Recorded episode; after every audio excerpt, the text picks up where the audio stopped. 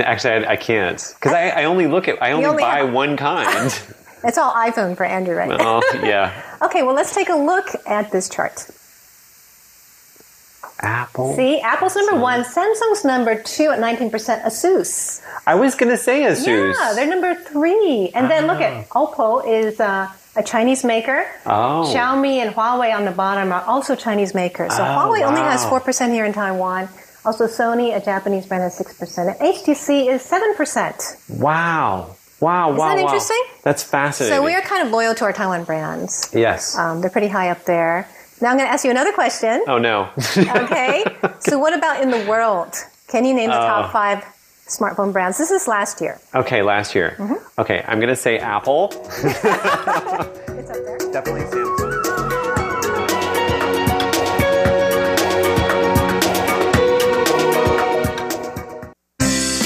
What's this all about? Why are they doing that? What's going on here? It's Curious John. What is he curious about today?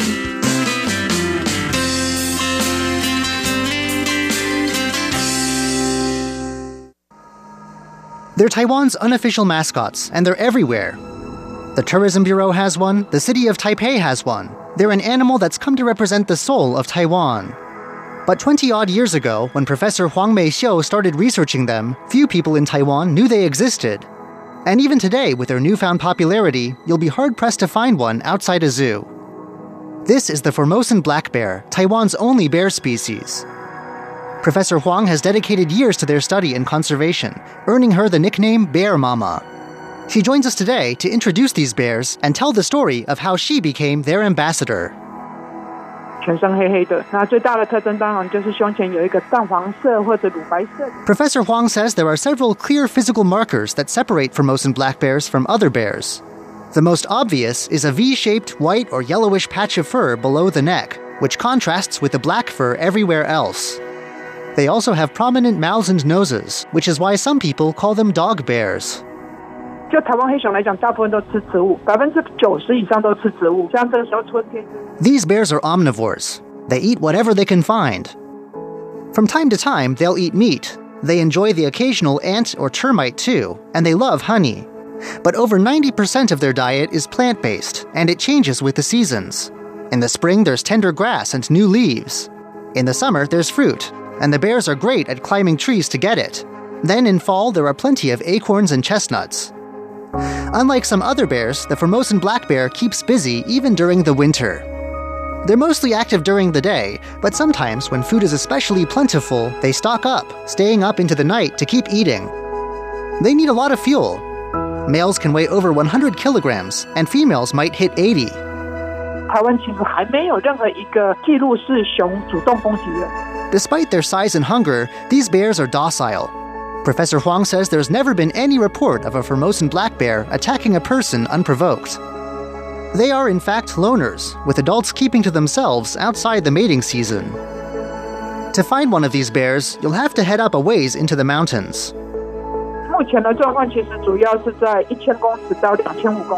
Records show they used to live as far down as 100 meters above sea level, but humans have since filled in many of these low lying areas. Today, they only come down as far as 1,000 meters above sea level. You won't find them too far up the mountains, though. Once you hit 2,500 meters, the fruits, nuts, and other foods they like to eat thin out. It's actually pretty hard to find one of these bears, even if you're looking for one. For Professor Huang to find one, it can take days of slogging through remote mountain forests. As we've already said, they're not the most social of creatures, but there's another reason that they're hard to find. Their numbers are low. They're a Class 1 protected species because of how vulnerable they are. 大概有两百只到六百只左右。如果你要精准一点，我就会说大概。 No one can say for sure just how many there are in the wild. There's no regular bear census, but an educated guess puts their numbers at between 200 and 600. Professor Huang says 500 to 600 probably isn't too far off. That's much lower than the 2,000 or so pandas out there, and also much lower than the number needed for a sustainable population. And this low number isn't just the natural state of things. Records from the early 20th century say that around 100 bears were hunted each year, so it's clear that the population has dropped. Why the decline? As you can probably guess, human actions are largely to blame. What's surprising, though, is that habitat loss is not part of the problem. 台湾的森林覆盖度占百分之六十，所以我们的栖息地 以目前的栖息地要供养。 60% of Taiwan is still forested. Professor Huang says that area of forest could easily support more than 5,000 bears, no problem. One big issue is hunters. Trapping is a big problem. More than half the bears researchers do find are maimed in some way. Some bears have multiple paws or legs mangled or missing altogether. It's possible there are even more bears out there that don't survive these traps. Then there's deliberate targeted hunting. The bears may be protected, but the law doesn't deter everyone.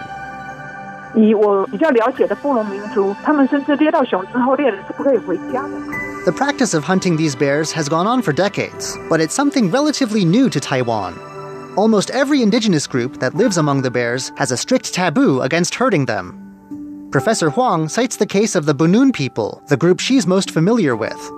Bunun hunters who kill a bear are cast out of their community for a time because killing a bear is thought to bring bad luck and cause the crops to fail.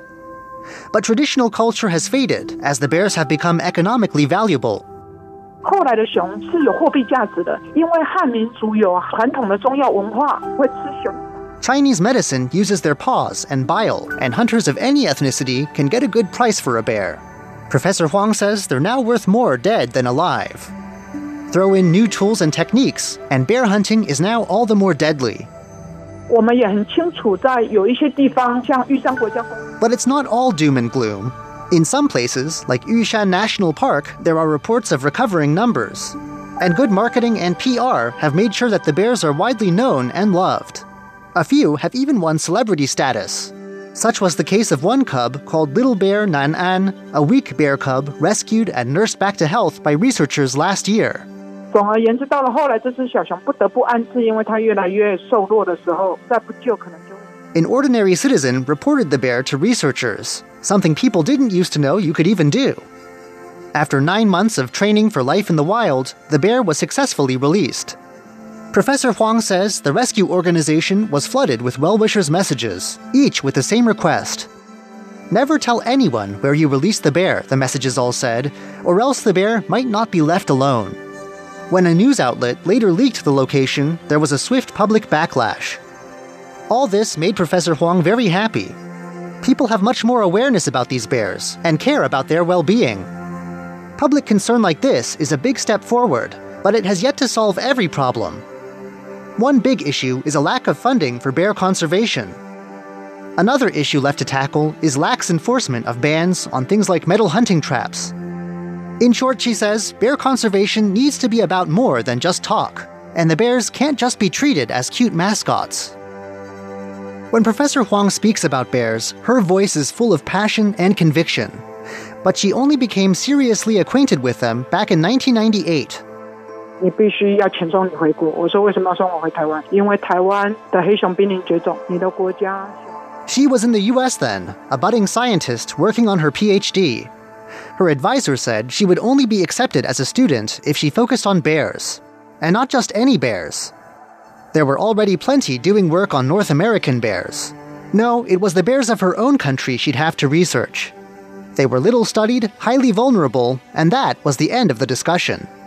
She said that at the time, she had no particular attachment to the bears. They were just the research topic she'd been handed. The work was tough and thankless. Days of slogging through rainy forest with little to show for it for a long time. But as she did this work, the horrific bear trap injuries she saw on so many bears made her angry. Badly hurt bears showed up even in the most remote areas, places so far from anything else that she'd been assured hunters wouldn't go there. She says she thought to herself, how can a country allow its protected animals to be treated this way? It was the anger she felt that kept her going after she completed her doctorate. Back in Taiwan, she took up a professorship and hoped to use science to help improve the bear situation. 可是这只南安小熊，我花很多时间跟它相处，因为要训练它，啊，也观察它的一些作息跟行为。你有一点爱上台湾黑熊了，哦，原来这么可爱呀、 She says researching Formosan black bears involves very little interaction with the bears themselves, at most an hour at a time. But recently, her involvement with bear rescues, like that of little bear Nan An, has given her a chance to work up close with the bears, and they've won her over. Now she loves them for how cute they are. 目标没达到，没有什么好骄傲的。但是如果要勉强说有一点点， Professor Huang has now spent 23 years helping these bears, and I ask her what she's most proud of in her career. She says it's hard to think of something to be proud of when her main goal of recovery has yet to be reached. But still, she has accomplished a lot. There's an NGO conservation group she founded, raising heaps of private money to help rescued bears get home. The group has also raised money to build privately run education centers about bears, all of them around areas where the bears actually live. And of course, even after more than two decades, she's still speaking and advocating, reminding people that these bears are more than just a beloved emblem, and that it's up to us to help protect them. I'm Curious John, and I'll see you again next week.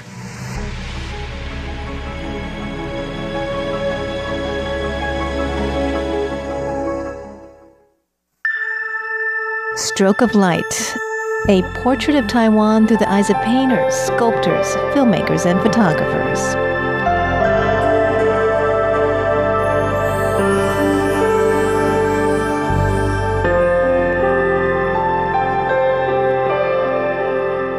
Hello and welcome to Stroke of Light. I'm Jake Chen. In what has become a long and enriching series of conversations with British photographer Christopher Taylor, we have learned a lot about his journey that took him from an industrial town in England to the remote country of Iceland, where his wife is from. Taylor has been talking about how this connection took him to the five year journey to travel to Iceland and to stay for months at a time to photograph the local landscape as well as people.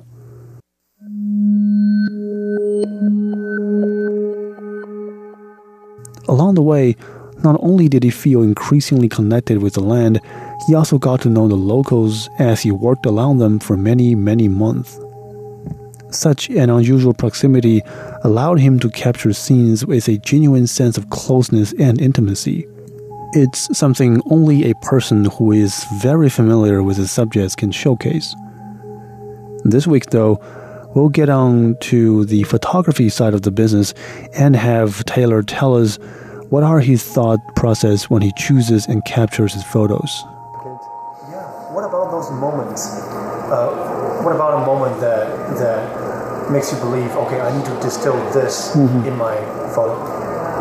Well, it's not so much waiting for the right moment. It's just the fact that um, I would visit places uh, which usually had some connection with my wife's family, and perhaps I was lucky enough that uh, that something happened. For instance, there's a picture of a sun over the sea. That place I visited mainly because, uh, well, I think it was dusk, so the sun was quite low. You know, I mean, here Yeah. there's the midnight sun. Yeah. So the sun stays quite low over the sea for quite some time. And I think that I went there in the evening. And it was a nice day, so just, uh, the sun was not hidden behind clouds. But mainly I was there because that place was significant because it was a place where my wife's great great grandmother came from. We had a, quite a detailed story about her.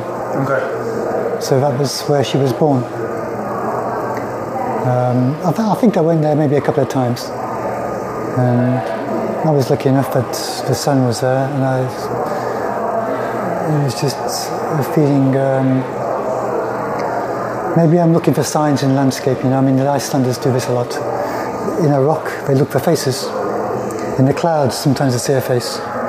With that particular image, you know, my wife sees a face in the clouds. You know. Right. Anyway, it's this kind of mystical feeling with the landscape, which perhaps sometimes I feel myself. Sometimes strange thoughts enter your mind when you're alone, particularly in a place which is just completely empty. Definitely.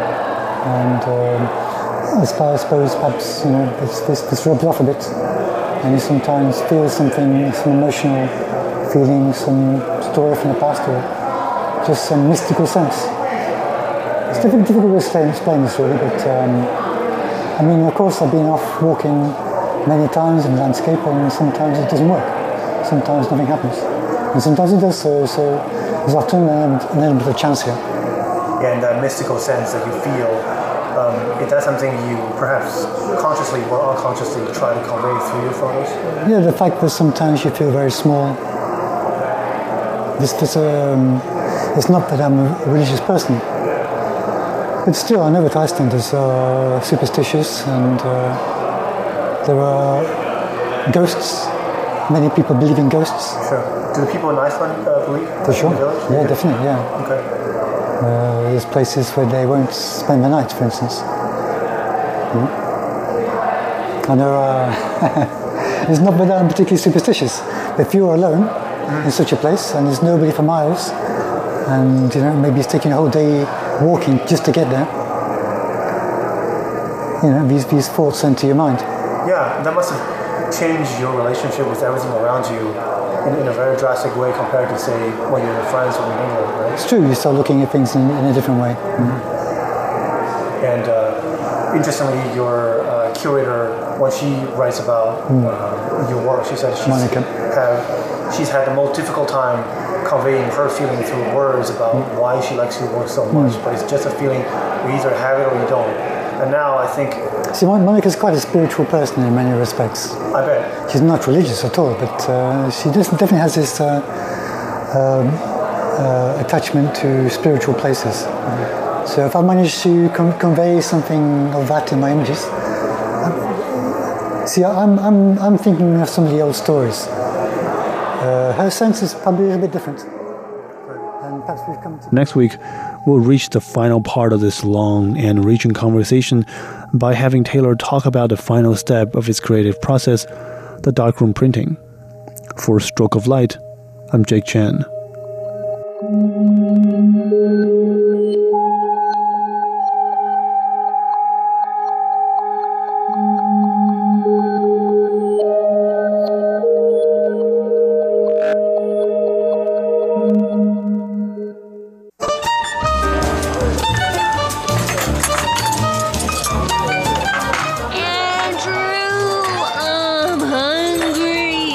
hungry. Okay, Ellen, pull yourself together already. It's time to feast. Sit down at the table with Andrew Ryan and Ellen Chu on Feast Meets West. 欢迎光临。欢迎光临，欢迎光临，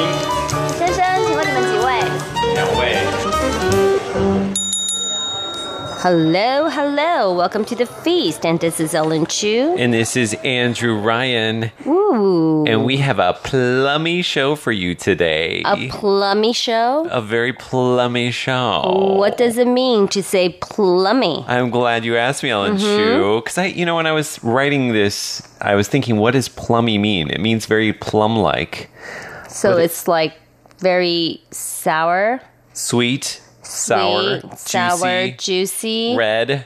or it's just salivating. It actually has another meaning. If you look it up in the Cambridge Dictionary, it says it's used to describe a low voice or way of speaking using long vowels of a type thought to be typical of the English upper social class. Do you want some tea? Yes, darling, I think we should have some plums with I our tea. I think so. We are just Eh. have to act like we're very plummy Proper. today. Mm. Yeah. I love So let's do this menu with this plummy voice. Ooh, Ellen is brilliant. Isn't it brilliant? Absolutely brilliant. I think so. Let's do it. Okay.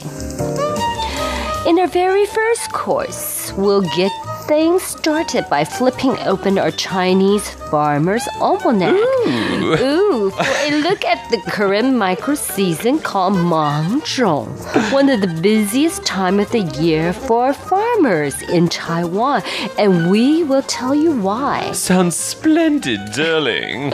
In our second course, we turn our attention to plums with an east meets west look at the differences between Asian and Western plums. Ooh, and in third third and final course, we're going to sample some plums right here in our studio. But will they be too tart to eat? I don't know, Ellen Chu. I guess our listeners have a great and fabulous idea of what is plummy right now from our Cambridge Dictionary. we might get some hate mail if we continue I doing this. so. You get your sinus, you know, cleared, okay? All right. Have a spot of tea before we get into this. Okay, so we're gonna have a first song. It's called My Favorite Plum. My favorite plum, darling. it's by Susan Vega. I can't believe she has a song about plums. I know. That's pretty hilarious. She wants to be plummy too. She wants in on the action. yep. All right, well, here you go. Here's Suzanne Vega. We'll be back in a moment. In just a moment. My favorite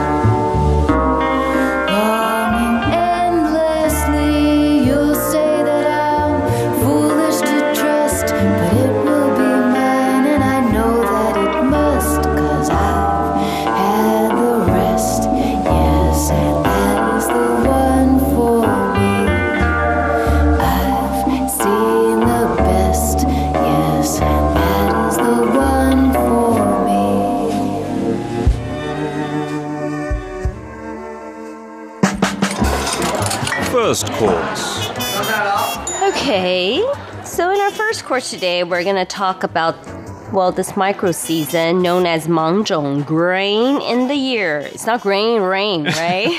I like grain rains. Okay. Ooh, but this the is not. The year of the rice plant has formed and it has matured.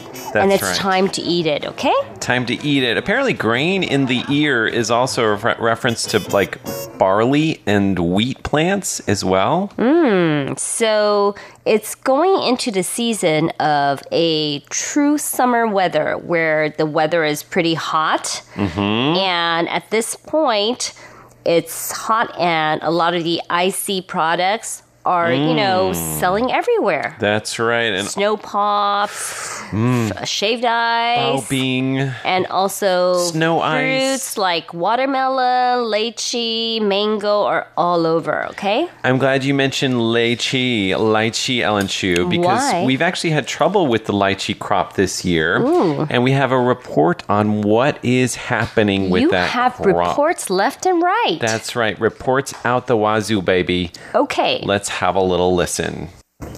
The lychees hanging off the branches in one Taiwan orchard are ripe and ready for harvest. The farmer who runs this orchard in eastern Taiwan is lucky. Lower winter temperatures in this area allow lychee flowers to blossom at their normal time. Not many other lychee orchards in Taiwan are doing so well this year. Total production of lychees has dropped 61% compared with the same period last year. The drop is mostly the result of a warm winter and dwindling rainfall. In the past, lychees could be depended upon to be ready for harvest in May. However, many lychee farmers say that this year their trees have yet to flower and fruit. The drop in lychee production is hitting market prices, which have doubled since last year, standing at 308 new NT dollars or 9.9 US dollars per kilogram. The Council of Agriculture has been providing subsidies in an effort to compensate for lychee farmers' losses. Jake Chen, RTI News. Okay, so that's kind of a problem that uh, lychees, lychees. How do you say it? Is it lychee or lychee? I would say lychee. Okay, It's, it's L Y E E, Lee. L Y C H E E. Yeah. C H E E, lychee. But I know that it. Okay, so Chinese is li zhi, right? Mhm. And then Taiwanese is lai lai ji, Yeah. right? But Cantonese is lai lai ji lai ji. you just said Cantonese. Did I? Oh well, I I I don't claim to speak Taiwanese, so Well, anyway. I try. I try. I don't even try to attempt. Okay, you're pretty bold.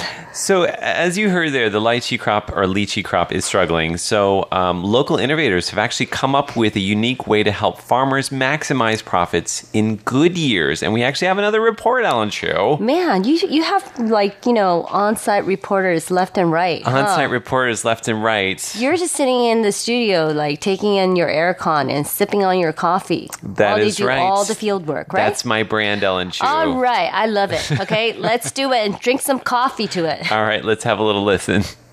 Taichung's Taiping district is a part of central Taiwan known for its lychees. In the Taiping district, the fruit is popular, but nothing too out of the ordinary. Still, a few of the area's fresh, juicy lychees recently managed to turn some heads.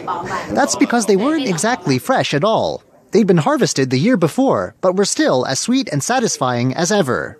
Normally, lychees only keep for 21 days. Freeze them so they'll keep longer, and they'll likely turn black. So how were these year-old lychees still orchard fresh? The answer is nitrogen. These lychees were taken while still newly harvested and put into an environment chilled to minus 100 degrees Celsius. Pumping in nitrogen caused a quick freeze that didn't blacken the lychees. Lychees frozen this way can keep for up to two years. The new technique promises to boost exports of Taiwanese lychees and let people around the world enjoy them at any time of year. John Van Trieste, RTI News. Ooh, wow. Yes. So, you know, I think our farmers are pretty amazing. You know, they always come up with innovative ways to save any kind of crops or food when they're in trouble. That's right. They're the Avengers of the fruit world. Avengers of the fruit world. I Don't like you think that. so? The Avengers? I think we need like special like like fruits dressed up in like with capes and things. I know, think so. I think that would be a very good marketing scheme. you Fruit know? Avengers. I think that's that's a great idea. That's a great idea. All right. Okay. So we're going to go into uh, another song here, and okay. this is called Zai Mei Bian." So next to the plums. It's by Wang Li Hong. It's not next to the Haibian, like, you know, next to the beach, and it's by Zai Meibian. Yes, Zai Meibian. I think he just, you know, kind of like, you know, just squeeze that word in.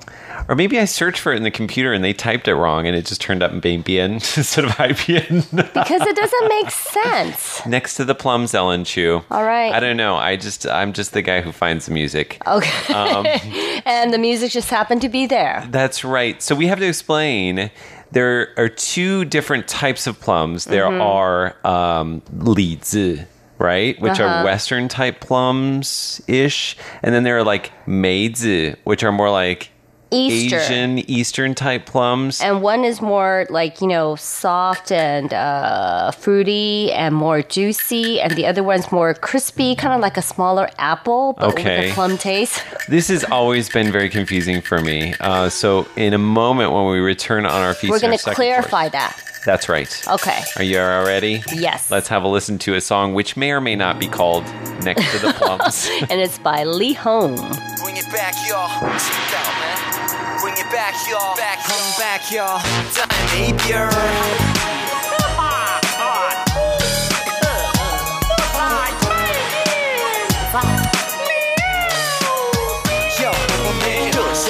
梦凤眉脸上画中的仙，那像是力量为爱潇湘陨碎。为了爱不吃不喝不睡，但穿过千年爱情不再流行生死相恋，那是什么？什么是爱？接近你后就点，喜欢你后就追，腻了以后就飞。但情爱我为你狂，我为你变，就让我爱你爱的很深很远很古典。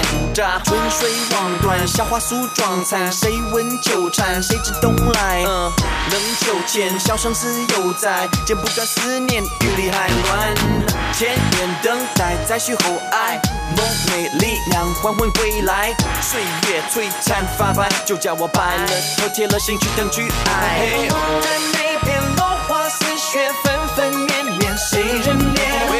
在流边风吹悬念，生生死死随人愿。千年的等待，滋味酸酸楚楚两人缘。忽然听上我眷恋，日日怪，不怨由谁？只等待牡丹开成灿烂的天，让传奇永远被人看见，让红尘世人能够感动，能够深深了解爱是什么。爱并不是接近以后就点，喜欢以后就追，腻了以后就飞。就让这仅有传说为你重演，就让我爱你爱的很深很远很古典。乍春水望断，小花酥妆残，谁闻秋蝉？谁知冬来？冷秋千，笑生死犹在，剪不断思念，雨里还乱。等待，再续后爱，梦寐力量还魂归来，岁月璀璨发白，就叫我白了头，铁了心去等去爱。在那片落花似雪，纷纷绵绵，谁人念？在流边风吹悬念，生生死死随人愿。千年的等待，滋味酸酸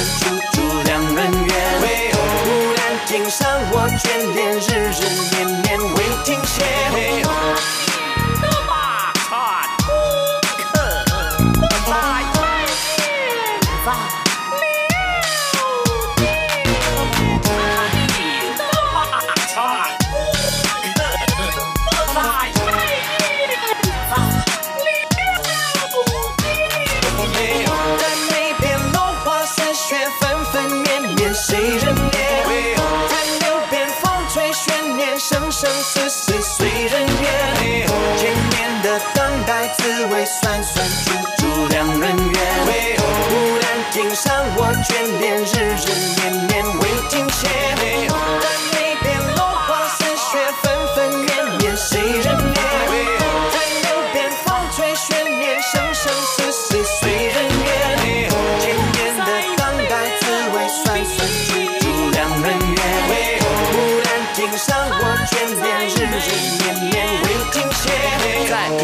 不知爱何时出现，在现实生活还是只能在梦里面。 Second course. Okay, so we're going to be talking about the eastern and western plums and how do you differentiate the two? I also have to say, uh, before we launch into this, that that song that we played there by Mm-hmm. Wang Li Hong called 在美边 actually really is next to the plum trees. okay. So we did get it right. Thank heavens. Okay, thank you. Thank you. but don't get into that poetry thing, okay? Okay. Apparently, it's it's very poetic. It's all about right. like plum blossoms and feeling bad for somebody, and uh-huh. ancient Chinese literature, melancholy, peony pavilion, Ray, etc., etc. Okay. Okay. So the difference between Eastern and Western plums. So mm. between the regular red plums, lizi, which are common in the West, and Asian plums, which is meizi are also called umeboshi. Yep, in Japanese. and Japanese. they are the national flower of Taiwan, 梅花. when we say plum blossoms, I just always assumed it had something to do with the red plums from the west, but clearly I'm wrong. They're more You're like wrong. the green plums, yeah? Right. So, the one that's sitting here, it's red outside. Red outside. We But have does it become green?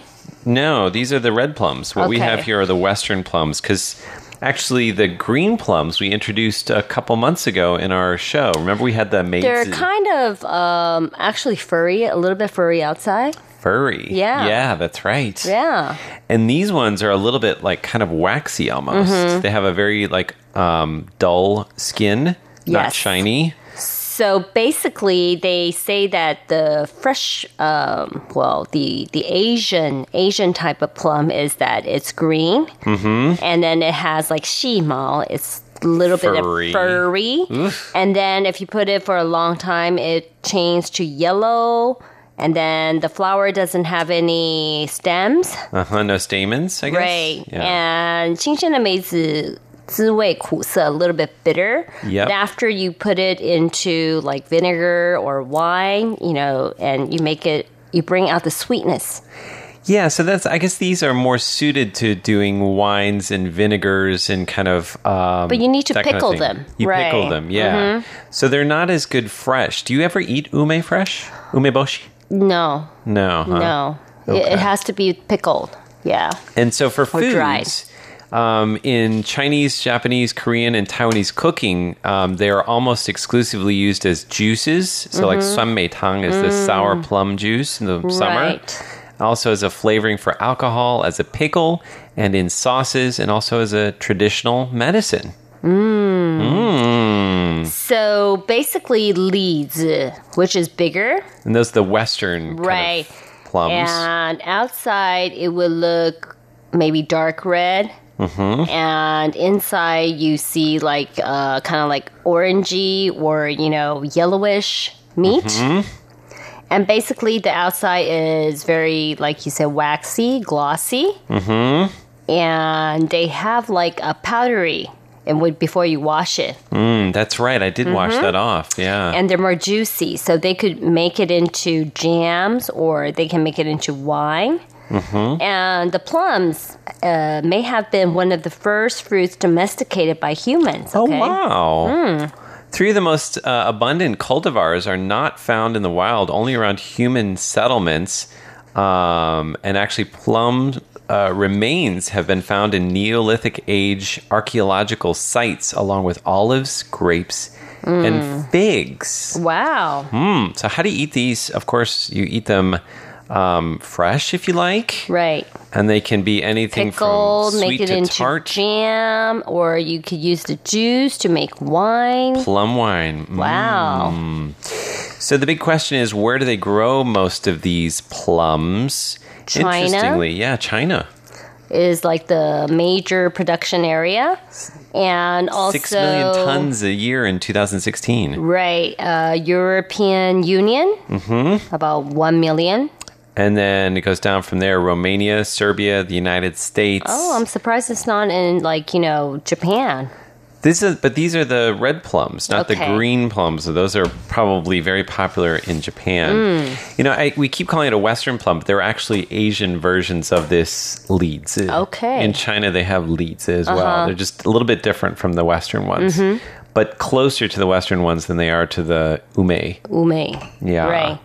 So we're going to be sampling this in just a moment, aren't we? All right. in our third course. And in fact, in our third course, we're also going to be exploring the idea of the sugar plum. What is the sugar plum?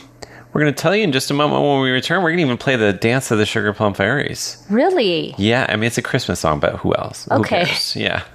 we'll do All it right. whatever we want. Exactly, as long as it has plum in it. That's right. Okay, so we're gonna play a song. Well, as our national flower, mm-hmm. Mei Hua, and I guess it's a patriotic song. Plum Blossom, and this is by Feng Fei Fei. abençoar.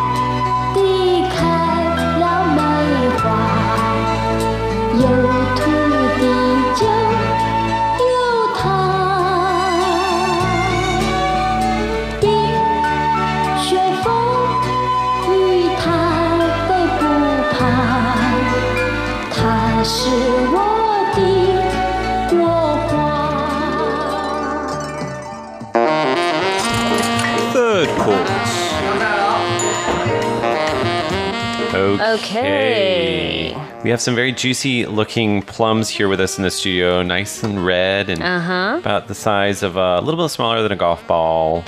The question is, are they going to be sweet or tart? I guess this one will be a little bit tart. A little bit tart. I think it's going to be a little bit tart too. Uh huh. Um, while we're sampling it, I'm going to play the Dance of the Sugar Plum Fairies by Tchaikovsky. So you won't hear us screaming. You ready? All right, let's go. Okay. The sound of crunching. Mmm. It's in between sweet and tart. Mmm. Mmm. What do you think? They're sweeter than I thought I would be, Ellen Chu.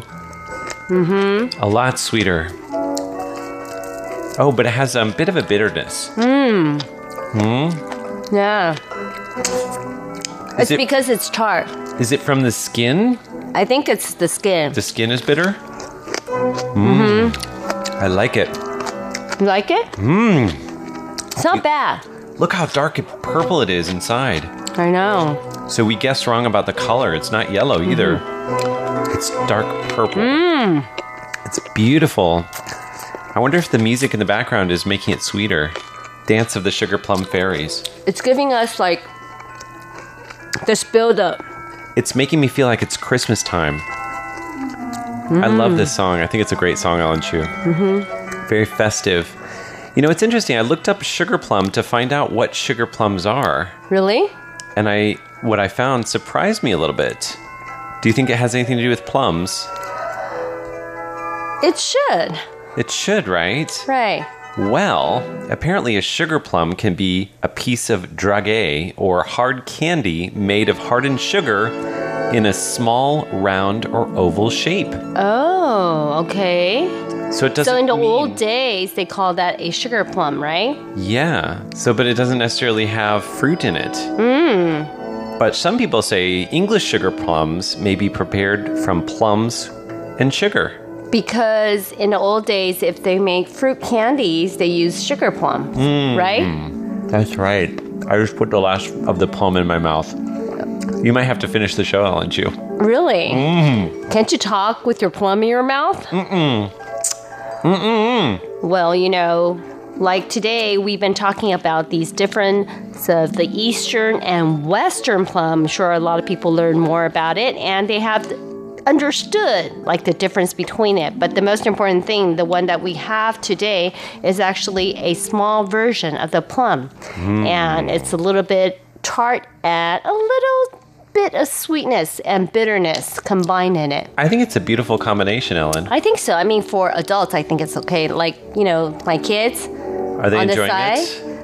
My They're- son is just like making faces because it's a little bit bitter. I think it's and too bitter for sour. him. Yeah. It's so bitter.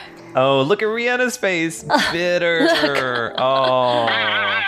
The skin is very sour, but inside sweet. So, you know, for kids, I guess, you know, it's not like the most beautiful taste. I have a phrase for you guys. It's called Kuchin Yes. the bitter has ended, the sweet is to come. So, you know, it's not only our national flower, but it's also teaching us a life lesson in this small little fruit. That's right. I love it, Ellen Chu, and I love the music in the background. And I like the background. It just tells you to enjoy life. That's it right. comes in sweet, tart, and bitterness. That's right. That's Okay. a beautiful metaphor there. Right. This is one of the most beautiful metaphors ever in our And this food is show. the ending that we would like to share with our listeners. And instead of playing our end music, why don't we just keep playing this music? What do you think? I think so. This is a rotunda. A rotunda, right? That's a round-shaped building. no, rotunda. It's a it's a form of music. It's like yuan wu Rondo. Yeah, rotunda. Okay. Alrighty. Okay. We're gonna finish off with our addresses. You just Im imagine in your head big skirts going round and round. I think I'm imagining a waltz. One, two, three. Yeah. One, Two, two, three. three. One, two, three. three. One, two, three. One, two, three. Okay. And our Nice. addresses? And our addresses, ladies and gentlemen, it's P.O. Box 123-199, Taipei, Taiwan. And our email address is andrew at rti.org.tw. And next Saturday on the feast, we are going to have a fantastic show for you. We're going to uh, talk about, oh, wait, alligator meat? Is really? it? Yes. I'm going to be eating it in the Florida airport. No. Plus, we're going to tell you about Taipei's most popular meat and why you should be concerned about I swine hope flu. you will still be alive after you eat your alligator meat, okay? Okay. Because I don't want you to be the alligator's meat. No, I hope not. Okay. I don't want to be the alligator's meat. All right. This is actually, uh, we should mention, this is the Vienna Symphony a Philharmonic Orchestra that's playing. Beautiful. Absolutely wonderful. Herbert von Karajan. Mm. All right, we're going to leave you with one more song today, and this is called Mei Hua Xiang, the, I guess, the fragrance of the plum blossoms. Yes, and this is actually brought to you by Liu Li. Yeah. All right, for Feast Fest, I'm Andrew Ryan. And this is Ellen Chu. See you next week. Bye.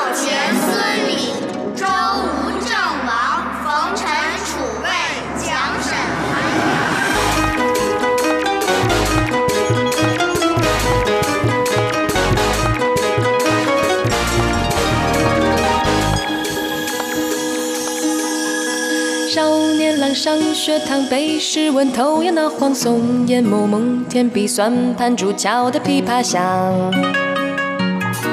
读破万卷书，谁能比我强？背不出满满小，想不出九代首章，学古人头悬梁锥刺股，萤火虫结梁。梦想路很长，不怕少年狂，轻舞飞扬，十年寒窗。刀剑锋眉幻想，碧落天微愁莫苦。多愁雪寒乌鸦，高声流水，只影在等候。且看这光阴似水流，哗啦啦一去不回头。都说玉不琢不成器，人不学不知一样伤。刀枪可别发抖，与人争辩也要稳走走。且看这光阴似水流，莫等闲，我要找头。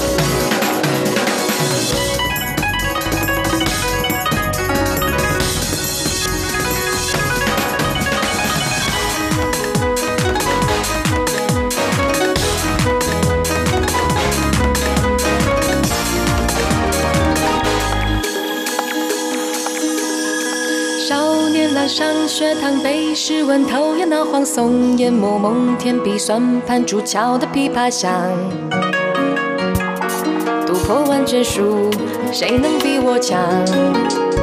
背不出满满小，想不出旧的手掌，学古人头悬梁锥刺股，萤火虫结梁。梦想路很长，不怕少年狂，轻舞飞扬，十年寒窗。多愁雪寒无涯，高山流水，只影在等候。且看这光阴似水流，哗啦了一去不回头。都说玉不琢不成器，人不学不知一样伤。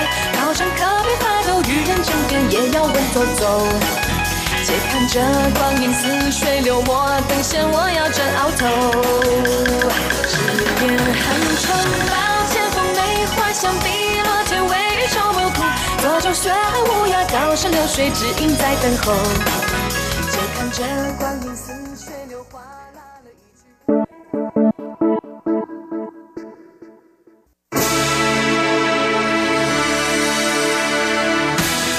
Thank you for listening to Radio Taiwan International, broadcasting from Taipei, Taiwan.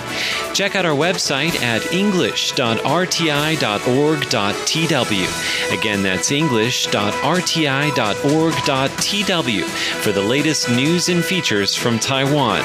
You can also listen to our programs and watch videos as well. Our 60 minute English language program can also be heard every day at the following times and frequencies in southern China and South Asia. From 1600 to 1700 UTC on 6180 kilohertz. Again, that's in southern China and South Asia from 1600 to 1700 UTC on 6180 kilohertz. And in Southeast Asia from 0300 to 0400 UTC on 15320 kilohertz. Again, that's in Southeast Asia from 0300 to 0400 UTC on 15320 kilohertz. We'd love to hear from you. Please send your comments to PO Box 123 199, Taipei, Taiwan. Again, that's PO Box 123 199, Taipei, Taiwan. Or send an email to rti at rti.org.tw. Again, that's rti at rti.org.tw. Also, visit us on Facebook. The address is fb.me forward slash Radio Taiwan International. Once again, on Facebook, we're located at fb.me forward slash Radio Taiwan International for videos, photos, and news of interest from Taiwan. Thank you once again for listening to Radio Taiwan International.